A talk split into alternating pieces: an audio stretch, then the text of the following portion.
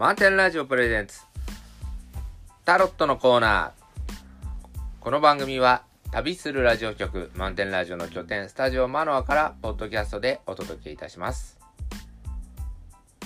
盛り上がってますか皆さん？FM88.6MHz マンテンラジオの DJ ヒロです。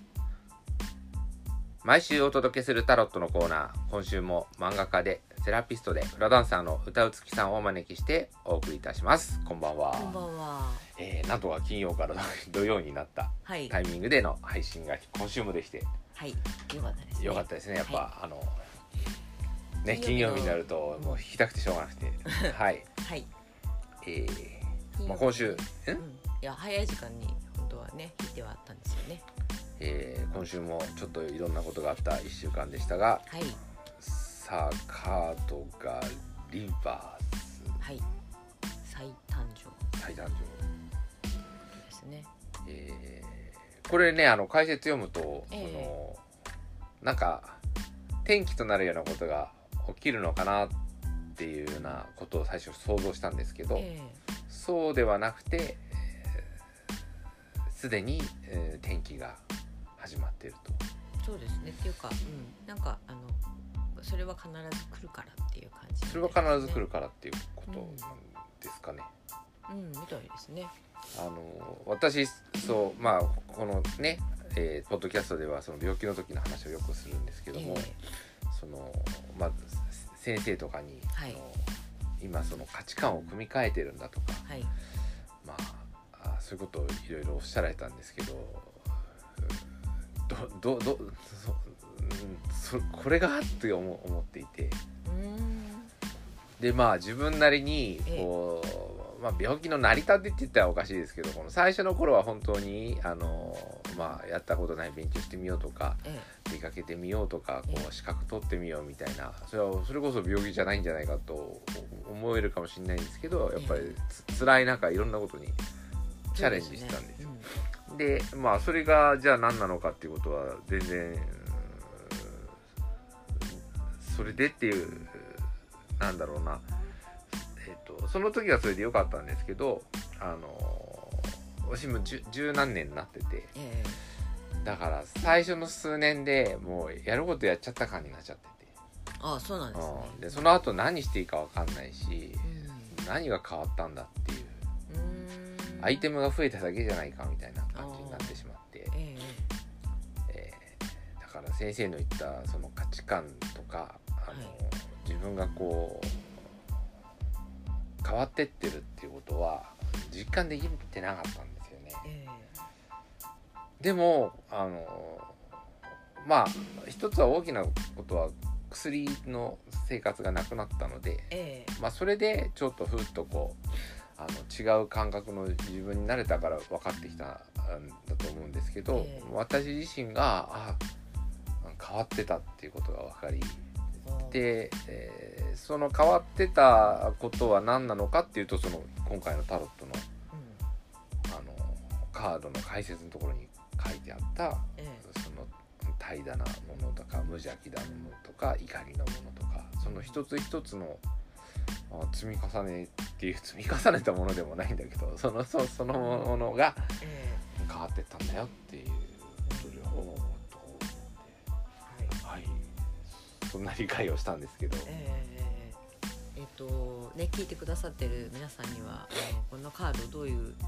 絵が描いてあるのかとかわからないかもしれないですけどあのえっと再誕生っていうことでこれ2段階に生ま生まれ直してる感じなんですね。あの再び生まれてるっていうことなんですけど一番最初にラクダが書いてあります。一番下にラクダ。でそのそこから、えー、と生まれ出てくるのがライオン。でさらに生まれ出てくるのが子供という風になってます。でラクダっていうのは、えー、とこのねカードのこう解説読むとえっ、とこう怠惰な感じというか眠そうで怠惰な感じ。でそれは何でしょうね。あのー自分であのこう自分の意思で生きてるっていうよりはなんとなく状況に、あの任せてただ生きてるみたいな感じなんじゃないかなと思いますが、えーと、ある時あのある時ある時っていうのかななんかこう自分の意思が芽生えることがありますよね。でその時にその周りにこう流されていた自分とか周りの状況に飲み込まれていた自分っていうことにこう気がついてこれでいいんだろうかみたいな感じになってその周りに対してこうノーと言い始める。自分の意思はこうなんだっていうことをこう言い始める。ていうこう生まれ直しというか再誕生になるのがライオンだと。そして、えっと、でもそこでは終わらないんですよって書いてありますね。でこう声高らかにこう自分はこうだっていうことをこう主張するのではなくその戦うとかこう従うとかなんか周りの状況に対して自分が行動するっていうことではなくてその自分自身がこうありたいみたいなこうこういう風にやってたら楽しいなとかこういう風にやってたら幸せだなとかなんかあのその自分の感覚にあのストレートに生きてるというか。なんかそういう感じになるのがその3段階目。ああじゃあ再誕生っていうんだっけこれ。再誕生再誕生っていうことは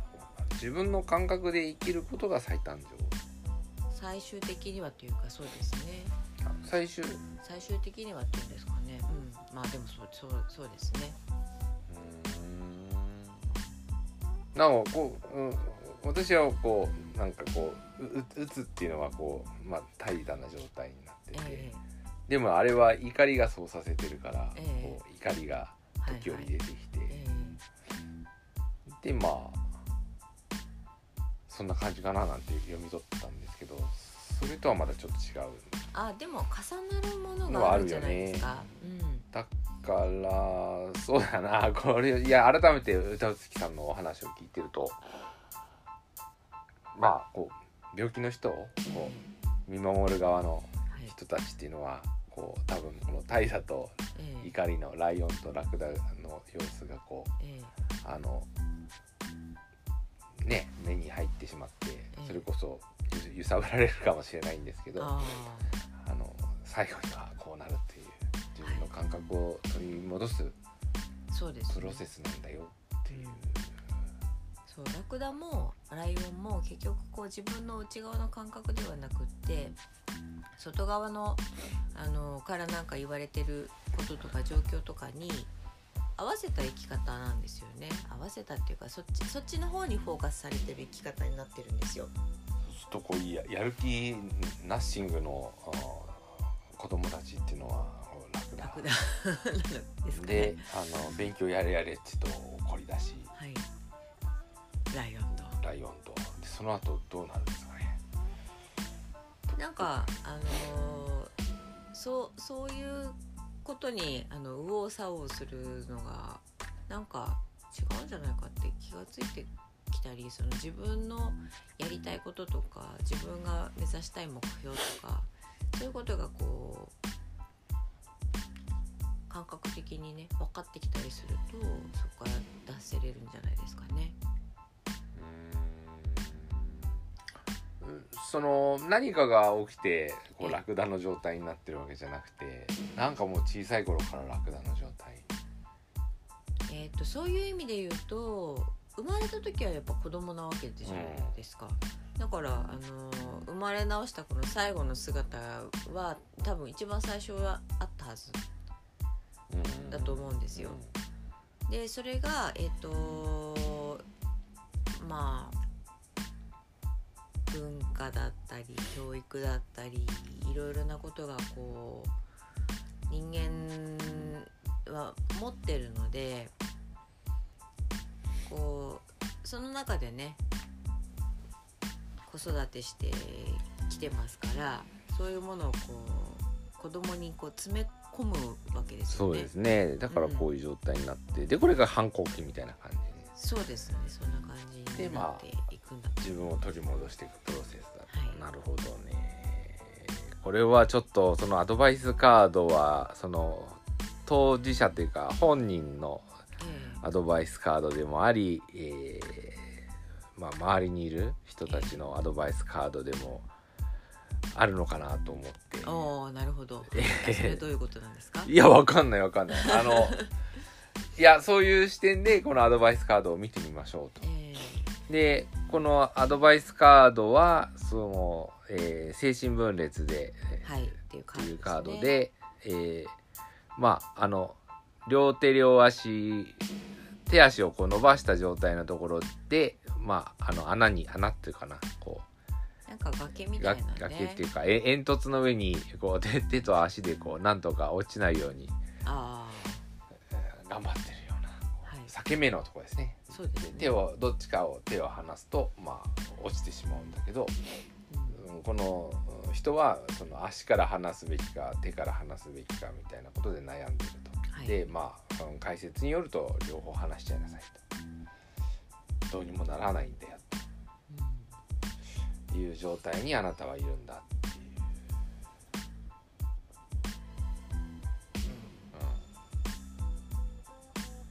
っていう。そうですね。なんかえっとそもそもあれですよね。視野がものすごく狭くなってますよね。あのその2択しかないと思ってしまっている。っていう状態がまずあの本当にそうなのっていうところをこう疑っていいんじゃないかなと。その第三のあの選択肢が両方話すっていうことなんでしょうけれど。ん、そうすると手からか足からか両方かの3つしかないという。3つしかないわけではないと思います。でも2つじゃないっていうことだろうなと思うんですよね。手から離すべきか足から離すべきかみたいなことがまあ解説には書いてありましたけれどこの人の中ではその2択しかないなかったわけですよね。うん。手からか足からかみたいな他の選択肢をあの生み出せてなかったんだと思うんです。あのよく言う「やるしかない」っていう言葉は私あんま好きじゃなくて、えまあ、それがそういうことですよねやるしかないえああまあそうですね。と。で私は結構その言葉に反発を覚えて、えまあどっちかというと本来やらなきゃいけないことよりも、うん、なんかどうしようかなってことばっかりを考えていたんですけどええ。結果的には視野を広げてたのかな。えうん。やややるしかないのに場面なのになんでこんなに考えてるんだっていう。でもねこう他にやりようないかなって考えて考えるっていうのは結果的に私の場合は、まあ、奇跡を奇跡っていうほどでもないけどあの時間はかかったけど良かったかな。っはい。て思うんですよね。そうですね。うん。だからまあ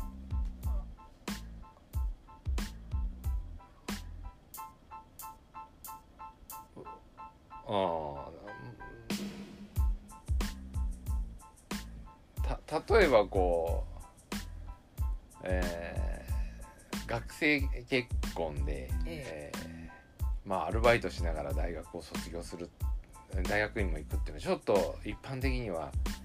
難しいじゃないですか。そうですね。あんまり一般的じゃないですよあね いやいや一般的じゃない。普通に考えると難しくて。むしろそのオープンキャンパスとか行ったらこうその理系だとねアルバイトとかサークルとかとは両立できますか？みたいな質問がああの飛んでるんですよ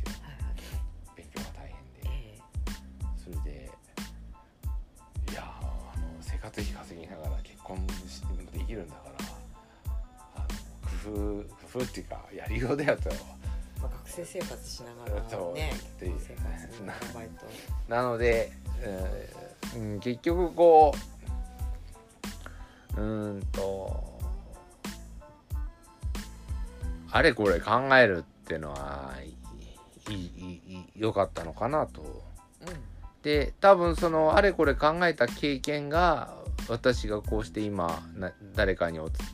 あの勉強なりなんかこうカウンセリングっていうかアドバイスできるのもあれこれ考えたあうん過程を得てるからなんですよね。ああそれはそうだと思いますね。でまあもっとその若い時代に戻るとまあ要はあんまり、えーうん、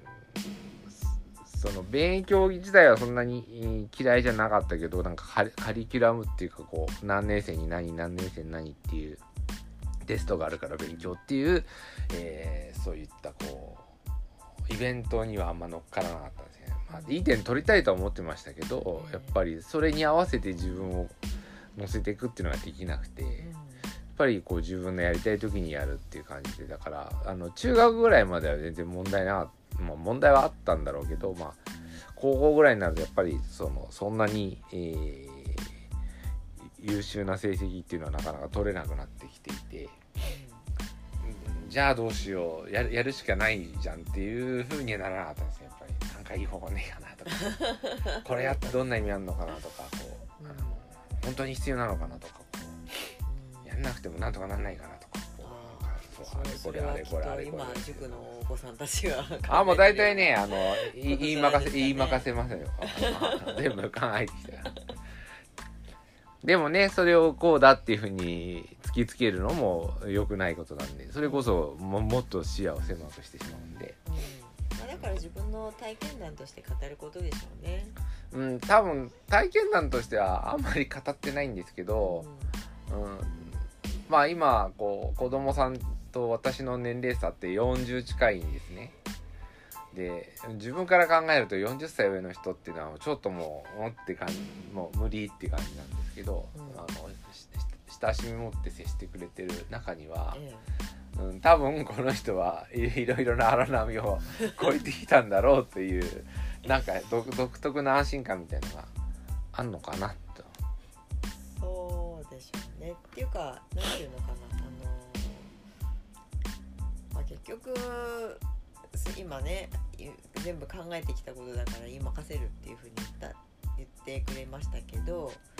えっとそこを真剣に考えてきた人なんだっていうところが子供たちからするとなんていうかこう惹かれるところなんじゃないですかね。うんでも喋ってはないんですけどね。うんでも多分それは分わかるのかなというににじみ出るなんていうの？えっと多分こう言動の一つ一つにあのそういうことがね裏打ちされてるんだと思います。でえっ、とおい要はその選択肢というえ可能性っていうのは2択じゃないよえうん。3択じゃないようん。はあるいはもっとあるよ。い。で、えーもっとあるけどもうんあらゆる可能性考えてるとえ時は流れてっちゃって。えそれこそその時に、えー思った結果はででで出ないんですよ、うん、だから私が言いたいことはあーそこで諦めないでっていうことかな。だから後から考えればあの時いろいろ考えたことが良かった。私の場合も結果的にうまくいってるとか言ってこうやって喋ってるけどうん。その瞬間の当時だけ見ると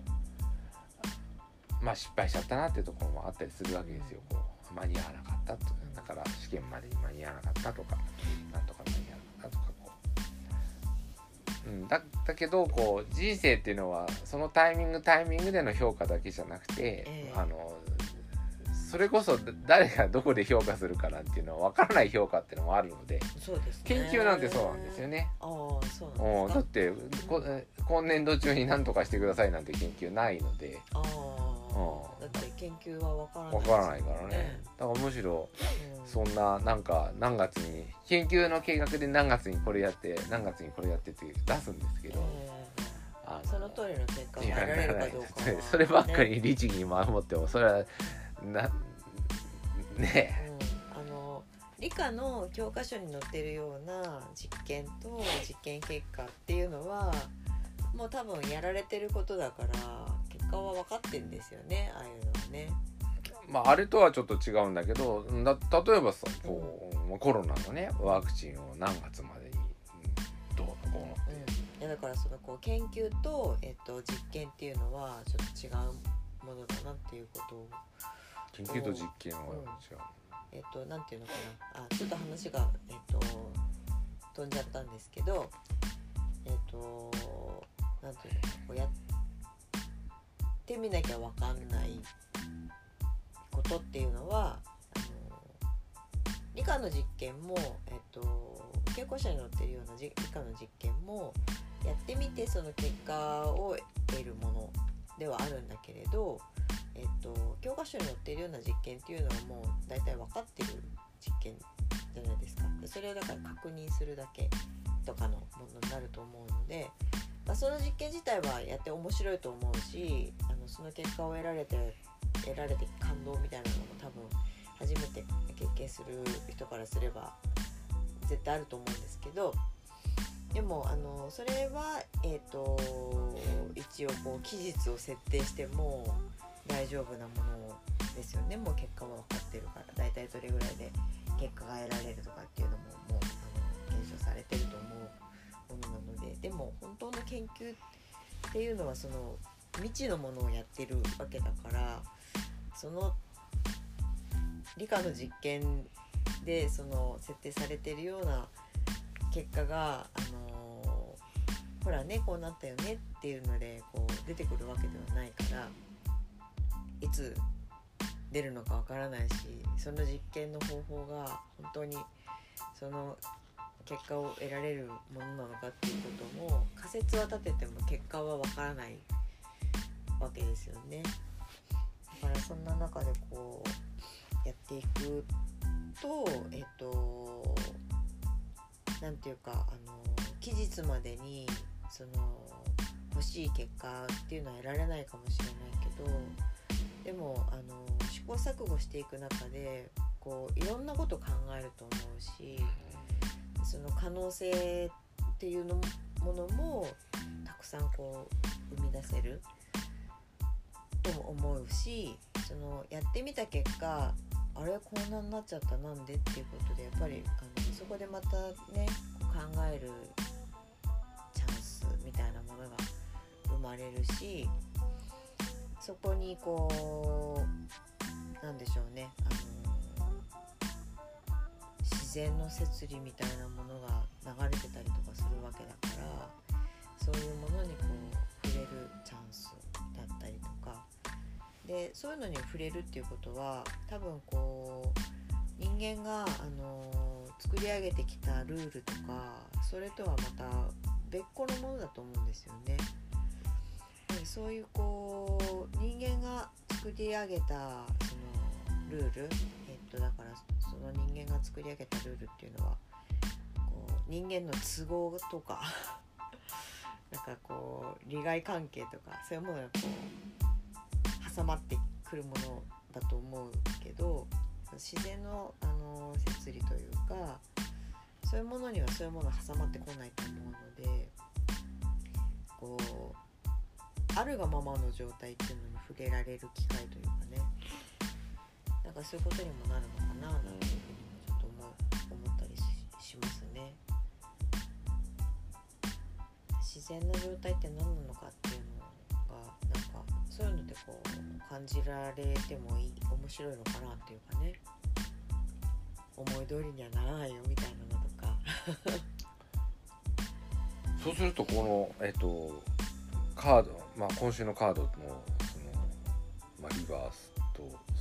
そのスキゾの精神分裂の話で、うん、その選択肢視野を広く持つっていうのと、えー、それからまあそのタイミングみたいのがあって、えー、そのいわゆる人間が作り出したルールには乗っからないよっていうお話じゃないですか。うん、そうするとまあじゃあそれぞれ個人個人がどどうやっていこうかっていうことになるんですけど、あ一方で人間っていうのはこう社会動物っていうか、まあ、システムで動いてるところがあるわけで、うん。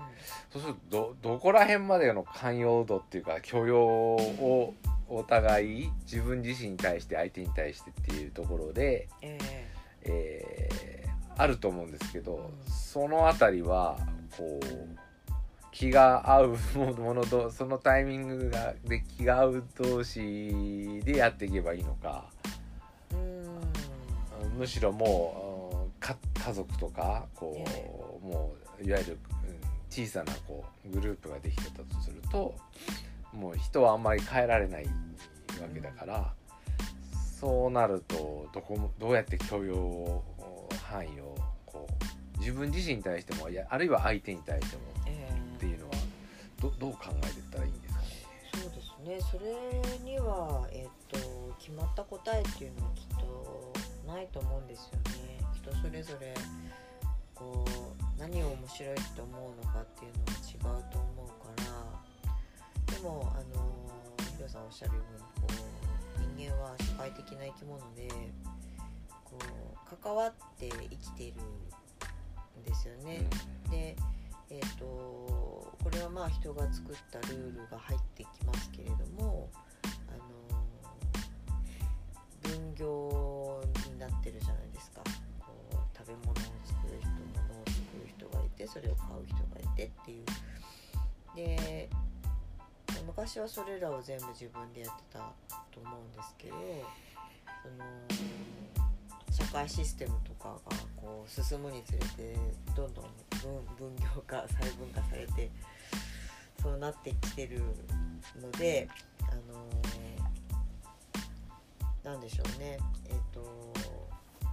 いろいろなものがこう享享受されている一方でその自由度は減ってるところとかもあると思うので。でもじゃあ今から全部自分でややりますかって言ったらそれもないじゃないですか。なのでやっぱりねあの自分がこう心地よく生きていくためにはそのまあ自分がこうしたいからっていうのをこう押し通すだけではどうもやっぱうまくいかないっていうことは多分体験されると思うんですよね。うんそれもそうなんだけど例えばもっと時間があったら選択肢も増やせたのにとか。あこあなんかでもそれはなんていうかこう過ぎちゃった時間に対してですかね。う過ぎちゃったってわけじゃないけどこう例えばこういうリバースの時間っていうのはえそれこそ読めないじゃないですか。読めない。私は反抗期っていうと10年ってまあ言うんですけど、ええまあ10年ぐらいかかりますからね反抗期をさ終わいやそんなに待てないっていうのが まあ皆さんの言うことじゃないかなと。あるいはこう、うん、ちょっと勉強つまずいちゃったらつまつまずいたのいつですかって聞いてな何年前ですって言ったらじゃあ同じ時間かかりますねって見たりしてるんですけど、えそれをねこうそこまで待待ってればそりゃ大丈夫うまくいくってだけどこうそこまで待ってらんないんだみたいな感じになると余計限られた時間で選択しなくちゃならないってなるとこういう状態になるですよね。時間時間うんなんていうか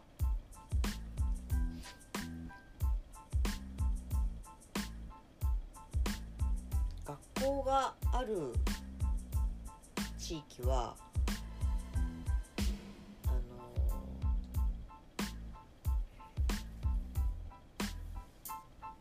学校に行く年数とかが決まってたりとかするからこに一つの縛りがあるんですよね。何年生までな、うん、小学校ではここまで終わってる中学校ではここまでみたいなのとか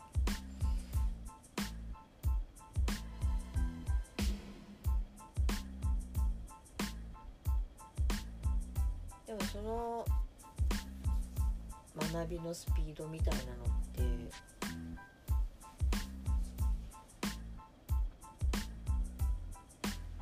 くの人がそれにまあなんとか当てはまるのかもしれないけど。でもこうそうじゃない人がダメな人なのかって言ったらそういうわけじゃないはずで。でもダメな人になっちゃったりするんですよね。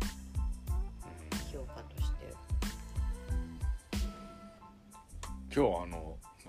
一期一会一期一会のことをブログに書いたんですけど。今日あれですか？足立さん。いや足立さん出てこなかったんだけど。あ違うんだ。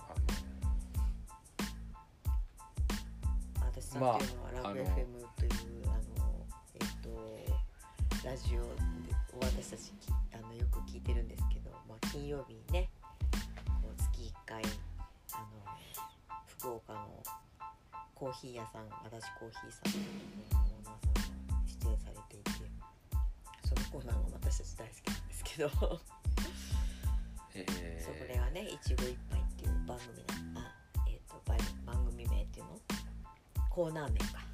まあ、このメンバーで、えーこのことができるのは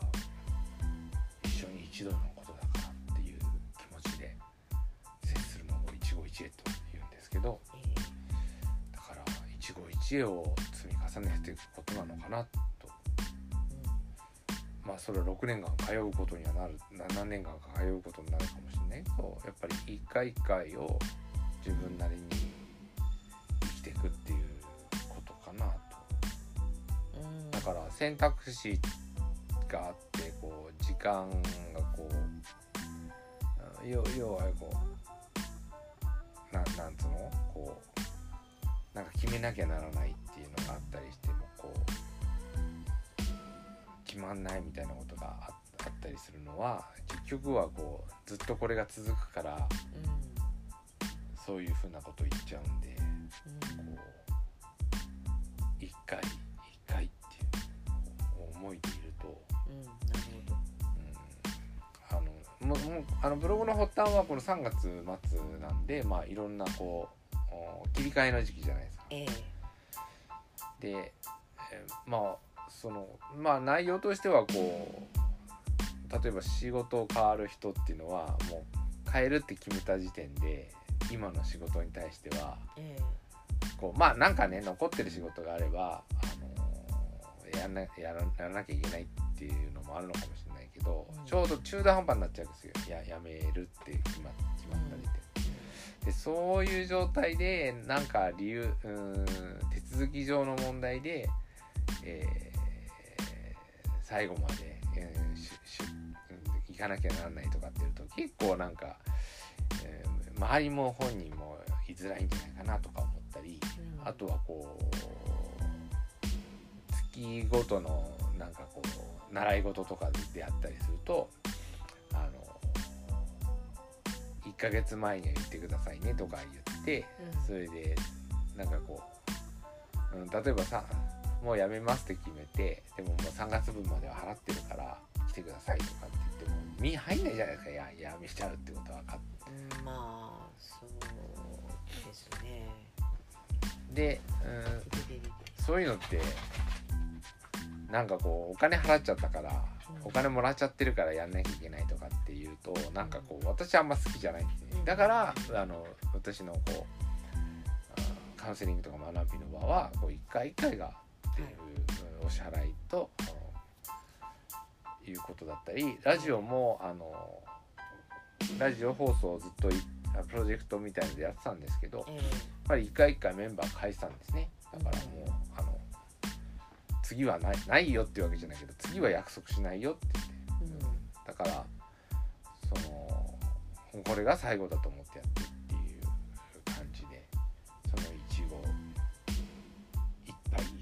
一杯一期一会をこうやっていくと。ででその一回一回をつなぎ合わせた結果が何年とかっていうことになるんじゃないかなと思うんですよね。どうしてもこうさあの続いていくって思うと、うんうん慣れもあるしええ甘えも出るし。うん。なのかな。だから選択肢の限られた時間がないっていうことなんだけどもう常にいつもこうあらゆることを考えていると動物のように。今日餌落ちてないかな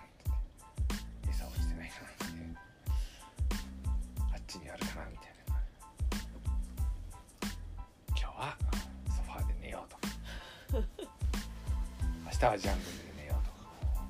まあ選択肢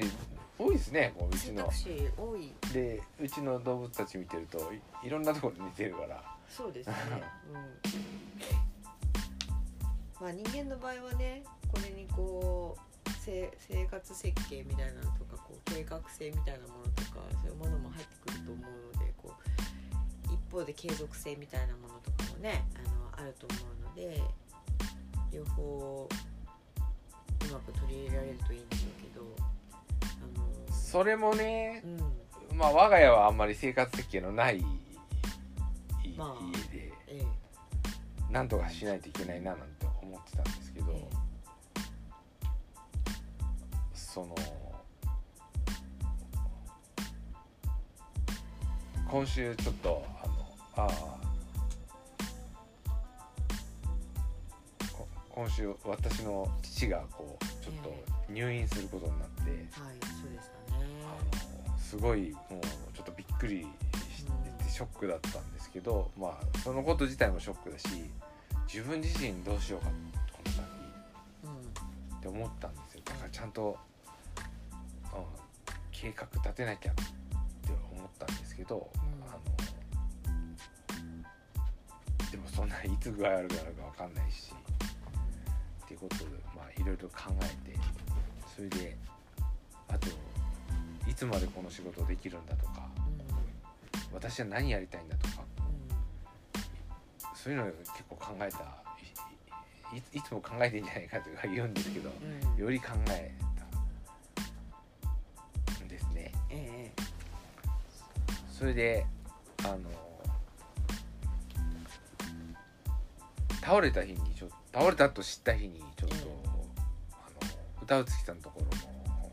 ろのごお寺のこう分院に連れてってくれって言って。ああはい。でうんなんか行きたかったんですよ。えそれであのいいつもまあ大人えはするんですけどええ。でその大人の時にはまあこうこうしてくださいみたいなこうおお願い事をするんですけどええあの時は私何をお願いしていいのか分かんなくて正直。あ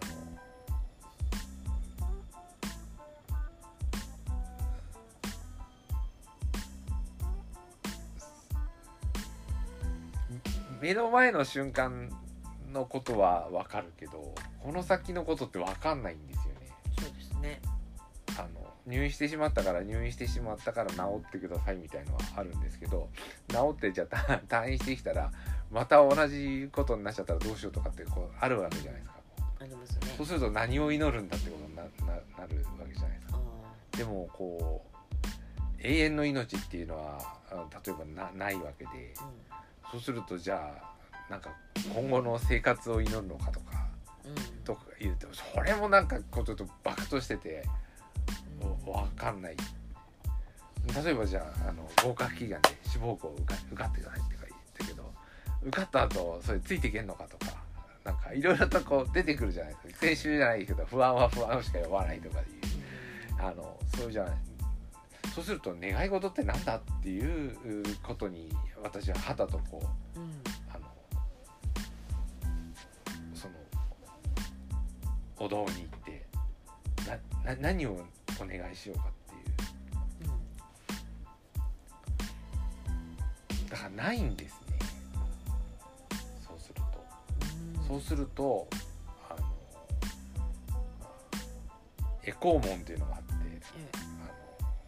あの願わくばこの功徳をもって浜めくりしたいと思いましえはい。だからなんかみんなのために仲良くなるようにっていう感じのうん、世界になっちゃうんですよ。そうですよね、な何がいいのかわかんないし、ううん、どうなればいいのかっていうのもわかんないけども。だからその瞬間に自分が入った時にはなんかすっごいいいいい気分にななって。んうん、ああそうあなんーだからとてもなんか良かったなですね、だから自分の願い事っていうのは見えないんだなっていう。うん。でも祈るんだなってそうですね。これはすごく良くて。だ結局あのあなたの見えてるうん選択肢なりなんなりっていうのはええ。実は見えてないっていううん。ことなんでしょうね。かもしれないですね。これも見えてるようで見えねてるようでこのあのラクダのねええ。怠惰から怒りから無邪気みたいなこういうのものコントロールしてるようででできないんですントロールはねできないできないんですよだからこう選択肢を広げましょうみたいに言ってもそれで選択肢全部ですかっていうわけでもないしそうですねなんか、うん、カウンセリングでもですけどこう気づくっていうことあのいろんなことがあると思うんですけど気づくって。えっ、となんか自然の法則に気づくだったりとかあの人の癖に気づくだったりとかこうあこういうことだったのかっていうことに気づくとかあの人が言ってたのってこれだったんだって気づくとか気づくっていろんなことがあると思うんですけれどあの私気づくっていうのは奇跡だと思うんですよ。こう人からあの教えてもらってもその伝えてくれた人が思ってるものと同じものに気づけるかっていうとそうじゃないんですね。こういくら話をしてもその人がそその言いたいことに気づかなければ伝わらないんですね。でだからその子でもえっ、とじゃあ気づけないのはその人が悪いのかって言ったらそれもそうじゃないんですよね。そうなんですよねう。ん、だからそのこう気づくっていうのはこう神のみぞ知るというか本当にこう奇跡の瞬間なんだと思うん、だからえっ、となんていうのかなこうそれが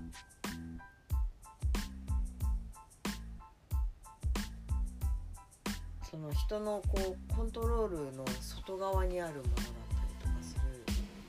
るのでこう選択肢を広げるって言ってもあのその選択肢に気づくっていうのは結構奇跡なんですよね。でも、あの目を向けようとしなければその奇跡は起きないんです。だから、えっと気づけるか気づけないかは奇跡だけどもでもそちらの方を見ようとしなければその奇跡は起きないのでやっぱり。面白いね。うん、そっちにこうそっちっていうそっちそっちもどっちなのって分かんないですけどこう違うものにあのとにかくこう向いてみようっていう風にこう切り替えないとこのえっと精神分裂病のねあのカードのようにこう2択しかもう選択肢がないっていう限定しちゃうとその気づくっていうためのなんか別な別なこう視点別なところ向いてみようみたいなところをこうなくしちゃうと本当にこう気づくっていうそこに到達することはないんですけどこれはその両方話してみようっていうのは違うところに意識を向けるっていうことだと思うんですね。あの3つ目の選択肢みたいな話だったけどでも3つ目の選択肢は無限なんですね。なるほど。分かった。あの私はその会会社でね、ええ。こう戦略を立てる会社のどこに持っていこうかっていうのを考えるんですけど、えもう可能性を考えるんですよ。えうんその仕事なんですけどそのここっちだよっつっても人はついてこないんですえね、えうん。うん、今からこれが流行るっつっても来ないんですね。はい。なんで気づかないのかっていう。あはい。悩うん。みで確かに歌うさんがおっしゃるように外に目を向けるっていうのはまあ、うん大事なことなんですけどじゃあ向ければ気づくのかっていうと気づかなかったり、それこそあの真剣に考えろっていうのも一つのこ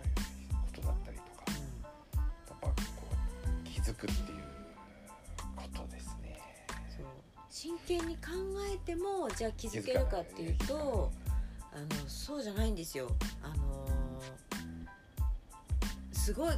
えた考えて考えて考えている人であってもえっと多分こう常に気づきって起きると思うんですね。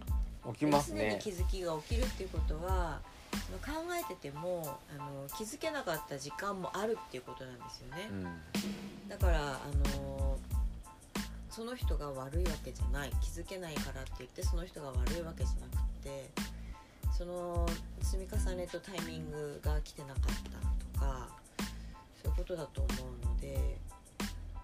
でもあの目さえ向ければその可能性は広が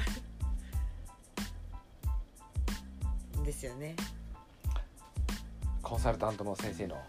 気持ちが私分かりました気づきましたあそうですか。あのここに並んでるコンサルタントの、はい。えー先生がねおっしゃるうんたことがどういうこと？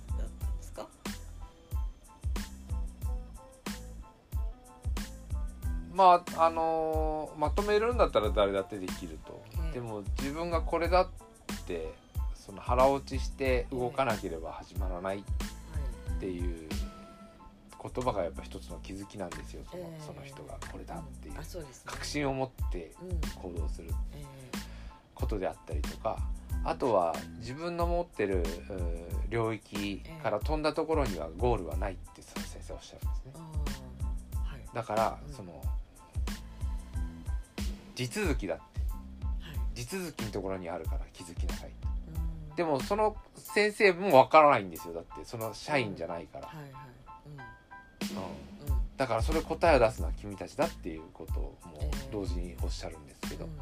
そうですよね。その先生が答えを持ってるわけじゃないんですよ。そうするとあの、うん高いコンサルタント料を払ってるのに、ええ。なんだっていう人が出てくるわけですよ。だから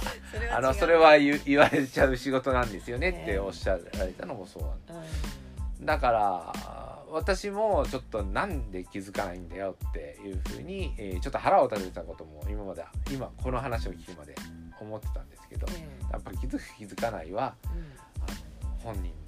まあそれこそね。本人のてか奇跡奇跡だから。奇跡なんです。ただそそこに向けてやることが仕事であって、うん。っていうことなんだろうなと思って。だから私も腹立てるのやめようと。なんで気づかないんだっていう。俺のせい俺のせいだと思うから腹が立つんであって。ああ、俺のせいだっていうのと、俺のせいにされるっていうのが嫌なんそうです。そうだから非常に難しいところなんですよこの気づきっていうのは。そうですね。かといっていろんなフレームワークとか考え方っていうのはたくさん本が出てるんですけど、ええー当てはめたところで大体あの、うんどうにもならんのですよ。えうん。そういう意味ではその先生はやっぱりちょっと力がある方なんで、ええうまいっていう話になったんですけど、うんやっぱりこうおっしゃることがそういうことなのでああとでそこに今気づきましたっていう。まああのおっしゃることは分かったんですけど今の話のね、うん。さあえっとちょっとね収録時間がもうあの残り少なくなってきちゃってるんであはい。あの最後。山。山。なんだっけ、はい。自分のああそうだ。の道は道はあの自分が立ってる場所。自分が登っている位置っていうのはあの自分だけのものなので他の人がどこ登っていようとまあねだからこう人人というのは比較して生きているところもあるから難しいんですけどね。特に学校とか、その会社員で何年目みたいな数えられる年数しかいない人にとっては 10 15年とか20年ぐらい経つともうど どうでもよくなっちゃうんですけど、ね。なんかあの高い山がいいんじゃないかとかその形のいい山がいいんじゃないかとか有名な山がいいんじゃないかとかなんかまあ有名には有名ななりの理由はありますけれどね。でもあのーなんでしょうね。えっと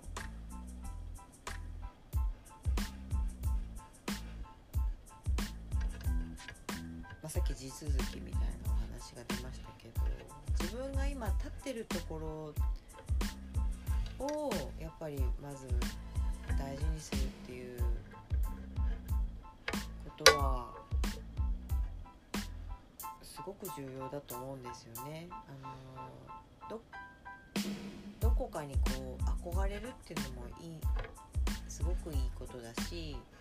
その憧れが何かを生み出すっていうこともすごくあるので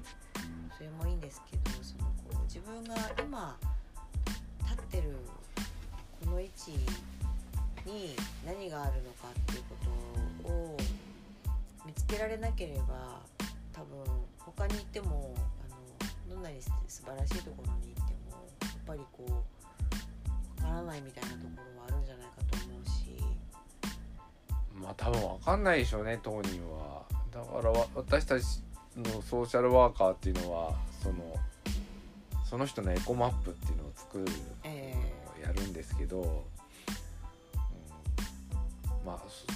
当人が書ければそれが一番いいんでしょうけど、うん。やっぱりそのその人の持ってるリソースっていうものを客観的に、まあ、我々が見ていくということなのかなって気がしますね。そうですね。本人が見れれば一番なんですけど、うん。なかなかそれって難しいと思うんで。まあ、そうですね、うん。いろんな意味でね。だからリソースもねほネガティブな本人にとってはネガティブなリソースだけどひっくり返すと、うん。うん使えるリソースだったりもするしそ,、ね。ってだからこう感情とかうん、うちの山には松茸ぐらいしかねえんだよ。それとはそれもそうかもしれないですけど。そうだから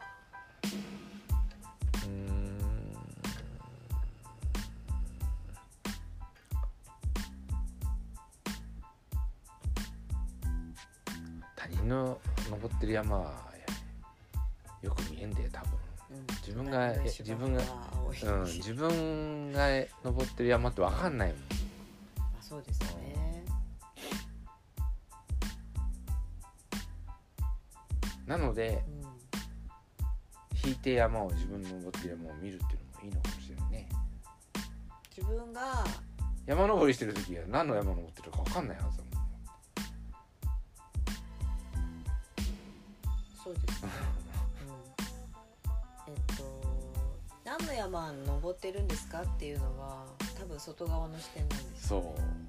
う。で今この自分の足がついているこの地面。これを感じるっていうのがねでも多分分かんないと思うから、ん。引いて自分をこの山に登ってんだって見見見るんだろうねで結局こうそのその地面に足をつけて一歩一歩歩いていくそのこうプロセスみたいなものには実感が伴うんですよね。うん、でもこれを踏みしめて歩いてるっていうふうに思えなければ実感は多分半減するんですよ。って言ったら一期一会の世界そうですね。一日一日っていうか一つ一つ一つ一つ一歩一歩。はい。はい。じゃあちょっと終わっちゃったかな。そろそろ。愛を時間。ねはい。時間が来てしまいました。やっていきますね今日はなかなか熱い話になって。長くなりましたね。ねあの聞いてくださってるうちのワンコさんもニャンコさんも寝てしまいましたね。やってますね。でも聞きに来てくれてるんでありがたいと思います。そうですねはい、じゃあ今週もまたよろしくお願いします。はい。はい、ありがとうごはいざいました、楽しみな一週間にしましょう。はい